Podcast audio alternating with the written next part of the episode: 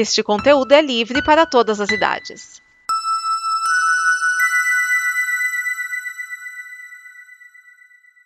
Obrigado por dar play neste programa.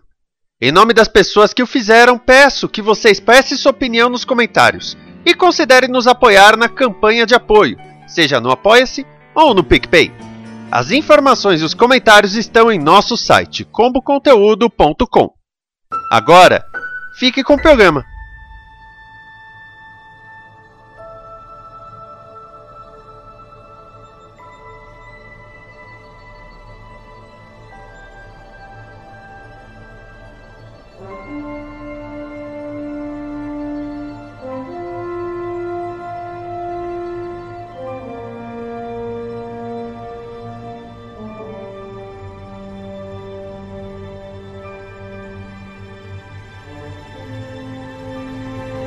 Frequência e saudação abertas, este é o episódio do Dobra 9, podcast onde estamos analisando cada um dos episódios da série de Star Trek, desde que é a sua terceira era na televisão. Meu nome é Ricardo Pinheiro e nós estaremos hoje falando do episódio But to Connect, de Star Trek Discovery. Este episódio foi distribuído pelo Paramount Plus no dia 30 de dezembro de 2021 nos Estados Unidos e no dia 31 de dezembro de 2021 no Brasil. Este é o episódio 7 da quarta temporada de Discovery. Passemos então à frase do episódio. I'm a doctor, not a bricklayer. Nunca se deve confundir amigável com amizade. O Antarca com seus planos malignos. Passemos então à resenha do episódio. O episódio começa com a Discovery ainda na Doca Archer sendo reparado uma semana após o episódio anterior. Os cientistas estão ocupados trabalhando nos dados para descobrir onde estão os criadores da anomalia, então denominada espécie 10C. Mas depois que Zora apresenta a possibilidade número 147, Stamets está começando a perder a paciência, deixando para Adira sugerir que as informações sejam cruzadas com os dados da esfera. Zora tem a resposta, mas ela decide que vai guardar segredo. E nem com a capitão Michael Burnham mandando educadamente ela pôr para fora a informação, ela põe. Zora não quer dizer. Ela está sendo maternal, já que ela alega que está protegendo a sua amada tripulação e tem medo que a espécie 10C vá feri-los. Logo, na lógica limitada dela, é melhor que eles não vão e ela fala para capitão Burnham: Eu posso mantê-los seguros. Adorável, mas inaceitável. O Dr. Kovic entra na história para se encarregar da situação da máquina em crise. Enquanto isso, Michael acompanha o presidente Rillock em uma grande conferência com delegados de mundos membros da federação e não filiados. A sala de conferência da capitão acaba virando o tribunal onde será julgado o destino de Zora. Stamets está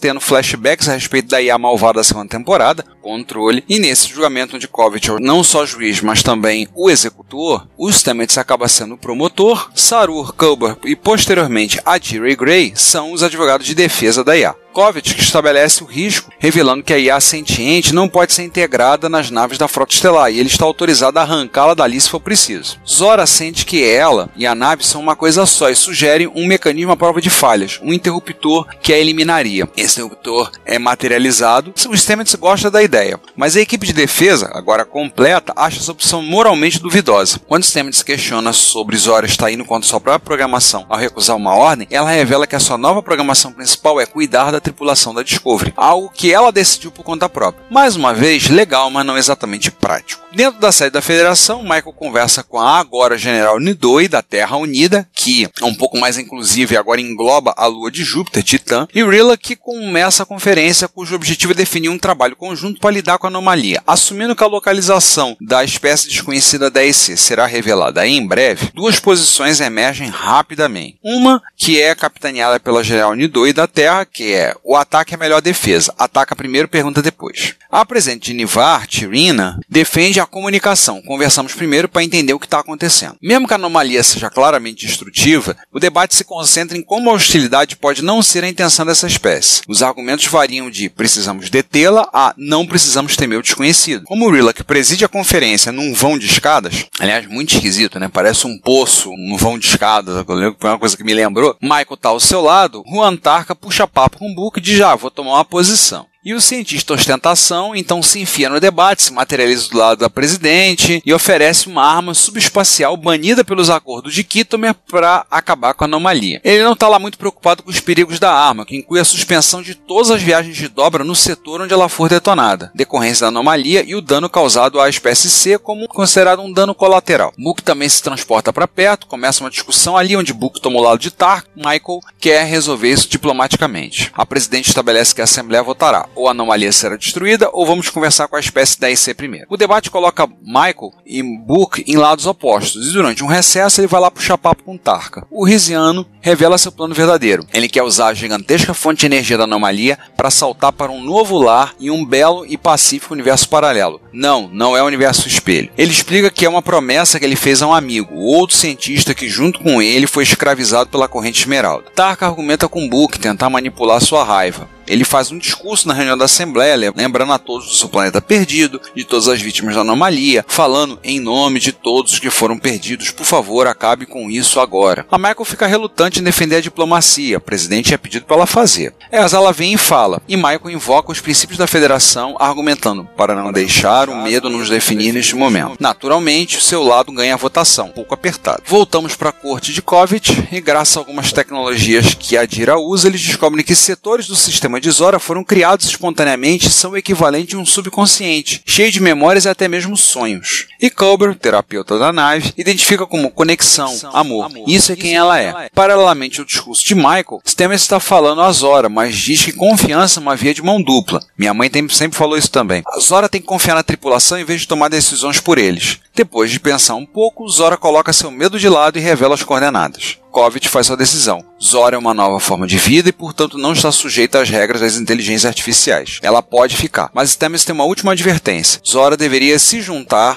à frota estelar como especialista, que a sujeitaria à cadeia de comando da frota e aceitar todas as regras como a frota estelar funciona. Dessa maneira, ela não poderia recusar ordens. Ela aceita, todo mundo acaba feliz, Stamets desmonta o interruptor que a mataria. Já chegando no final do episódio, Gray decide voltar para trio com o Guardião Shi para iniciar seu treinamento de guardião e a Dira vai tirar uma curtinha licença de uma semana para ir com ele ajudá-lo a se ajustar. A família Stamets, Culber, Adira e Gray diz adeus com mais uns abraços. Saru procura Tirina para lhe dar uma planta, uma suculenta para produção de chá e ela revela que para ele ela tem mais de um momento. Olha o clima aí. Michael retorna à nave para tentar se reconectar com Book depois dele estar em conflito com a política galáctica, mas tudo que ela encontra é a gata, mágoa, nos seus aposentos e uma nota de despedida. Cleveland Booker se uniu a Juan Tarka, que instalou um protótipo de um mini motor de esporos da segunda geração, esse foi roubado, instalado na nave de Book. E assim que Michael chega no hangar, a nave de Book sai da Discovery e salta para longe, presumivelmente para ir sozinho no plano de destruir a anomalia. Chegamos ao fim do episódio. Passemos a questionamentos e opiniões. Bem, o que nós temos aqui é um episódio de meio de temporada para amarrar pontas para, no final dele, um gancho que vai puxar para a próxima parte da temporada. Para quem não pescou, 10 de fevereiro de 2022 continua a temporada. Então nós temos agora bem mais convidados, muitos alienígenas, mas ainda parece que não é um episódio tão marcante quanto o episódio anterior. Mas mesmo assim, ambas as histórias principais se unem bem ao tema da temporada e abraçam os princípios centrais de Star Trek conexão, família, o desejo de explorar uma nova vida. Colocar Michael e Book um contra o outro foi o esperado. Isso já vem vindo lá do horizonte. Você já vai ver que isso já está vindo girando lá de trás. Os temas levavam a querer que veríamos esse choque acontecendo entre eles. E vamos dizer, David Ajala e Sonika Martin Green estão atuando muito bem. No outro lado, a gente tem um episódio de tribunal. Não é um episódio tão completo, tão brilhante como outros da franquia, como Iborg e Misery of a Man, ambos da nova geração. Aliás, diga-se passagem, Misery of a Man é o melhor episódio da segunda temporada da nova geração. E também tem o um episódio de estreia dos Borgs. É o segundo melhor, na minha opinião. E também sobre Misery of a Man, lembrar que é claramente copiado pelos roteiristas de Discovery. É só trocar Zora por Data, Covet por Picard, você tem praticamente o mesmo episódio. O bom desse episódio é que ele amarra as pontas soltas de Zora, estabelece uma divisão entre Michael e Book, explica a cicatriz de Tarka na nuca, deixando uma ponta para a segunda parte da temporada, como já disse, que retoma no dia 10 de fevereiro. No entanto, como um programa semanal, parece um pouquinho incompleto. Sobre o drama jurídico, não é tão brilhante quanto o episódio que eu já citei, mas explora a vida artificial em Star Trek, um pouco das três leis de Asimov colocada ali bem de largo. Esse episódio estabelece que Zora é parte da tripulação e um valioso membro. Além disso, a especulação de Zora de que era inevitável que ela surgisse como senciente, uma vez fundida com a Discovery, mas a tecnologia do século 32 acelerou o processo. A gente está vendo isso girando lá do horizonte. Quem assistiu Calypso, o short track, inclusive comentamos aqui no Dobra 9, já sabe que isso ia acontecer. mas parece que foi acelerado com a tecnologia do século 32. O Anthony Rapp, Stamets, está mandando muito bem fazendo o papel ali do advogado do diabo, expressando as preocupações legítimas do Stamets mantendo a porta aberta para possíveis questões futuras, pois como a própria Zora, esse enredo continuará a evoluir. No entanto, não foi realmente necessário colocar a história de auto-atualização de Zora em alguns dos temas atuais já explorados com os personagens de Adira e Grey. Nesse episódio temos a explicação sobre Tarka, o motivo da sua cicatriz e de seu plano. Aliás, por que ele mantém a cicatriz, né? A sua motivação é pessoal e relacionada ao seu tempo como prisioneiro da cadeia Esmeralda, mas a gente agora aprende que ele tinha um pacto com um colega prisioneiro cientista para viajar para um novo universo paralelo onde não houve a queima ou cadeia Esmeralda. Não, gente, não é o universo espelho. Não existem só dois universos no multiverso de Star Trek. Será que eles vão usar essa ponta para explorar outros universos que não o universo espelho? Nós já temos aí a linha do tempo Kelvin, que na prática é um outro universo, a linha tempo principal, o universo espelho. Temos três. Será que vai para um quarto? Será que vão usar isso para trazer o Gabriel Lorca de volta? Não, não, não. Por favor, não. Por favor, não. Por mais que eu goste do personagem lá na primeira temporada, por favor, não tragam Lorca de volta. Dessa maneira, não. Agora, será que eles não vão explicar pro Tarka que basta um transporte um raio para viajar para outra dimensão? Será que apesar de exatamente de 1,1 gigawatts para levar o DeLorean de volta para o futuro? Sim, de vago. Bem, ele diz que é um sujeito inteligente, então imaginamos que tem motivos para isso. E vemos que desde o primeiro contato dele com o Book lá no bar da Discovery, ele tem interesse nas habilidades do último Cadiano. Quanto à Assembleia, que prometia representante dos quatro quadrantes da galáxia, a maioria dos fãs de Star Trek provavelmente esperava ver alguns rostos mais familiares. Tinha alguns, sim. A situação na Terra no século 32 ainda permanece um pouco obscura, apesar da presidente da federação, mãe é terráquea, querer trazer de volta, afinal de contas, a Terra é um membro fundador. E passado tanto tempo, como é que vai estar a coletividade Borg? E o domínio? E os Keizons não estão lá fazendo nada de útil lá no quadrante Delta? Como é que está isso? E os outros alienígenas? Os Hirogen de voz? Como é que estão eles lá? Nós vimos um Ferengue, mas e o resto? E principalmente, cadê os Klingons? Notaram que a gente não viu Klingon, nem Império Klingon, Cronos, ninguém gritando Caplá desde que a Discovery saltou para o futuro? Mas os acordos de Kitomer foram citados pelo visto, respeitados até hoje, já estão quase milenários, né? Enfim, o episódio é bom, mas não é tão bom quanto o episódio passado. O passado foi um pouco melhor. Tem muito diálogo, muita exposição, a coisa só esquenta mesmo nos minutos finais, com o gancho deixado só quando a série voltar. E nós estaremos aqui comentando Dobra 9. Passemos então às curiosidades.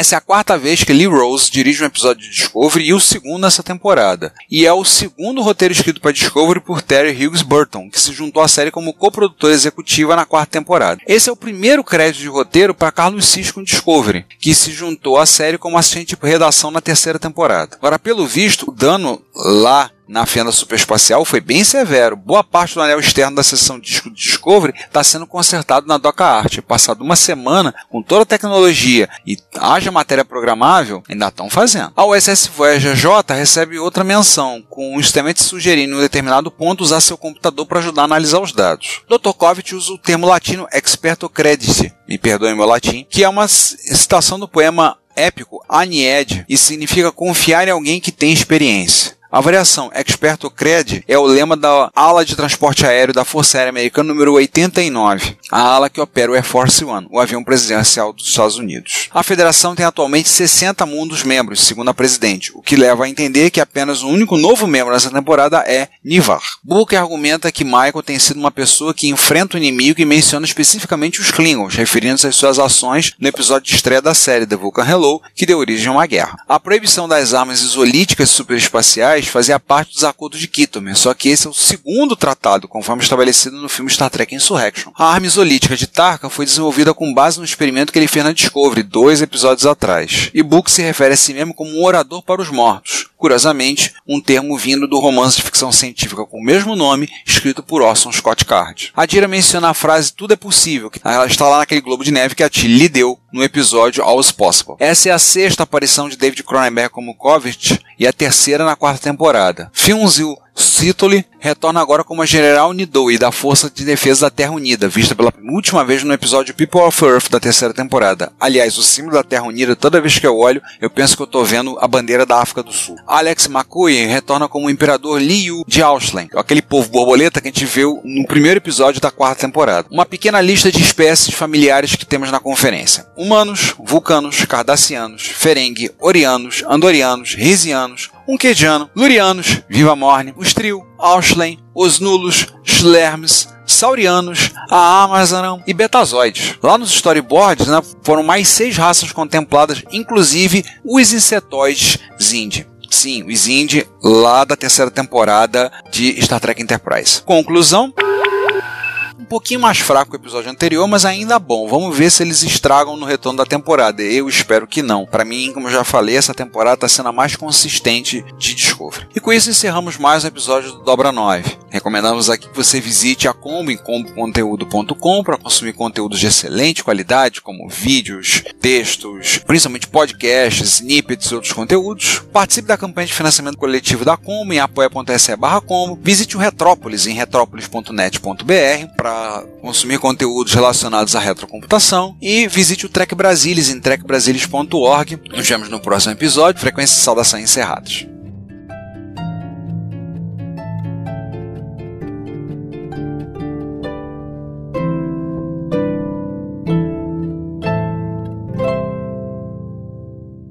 Esta é uma produção da Combo. Confira todo o conteúdo do amanhã em nosso site comboconteúdo.com.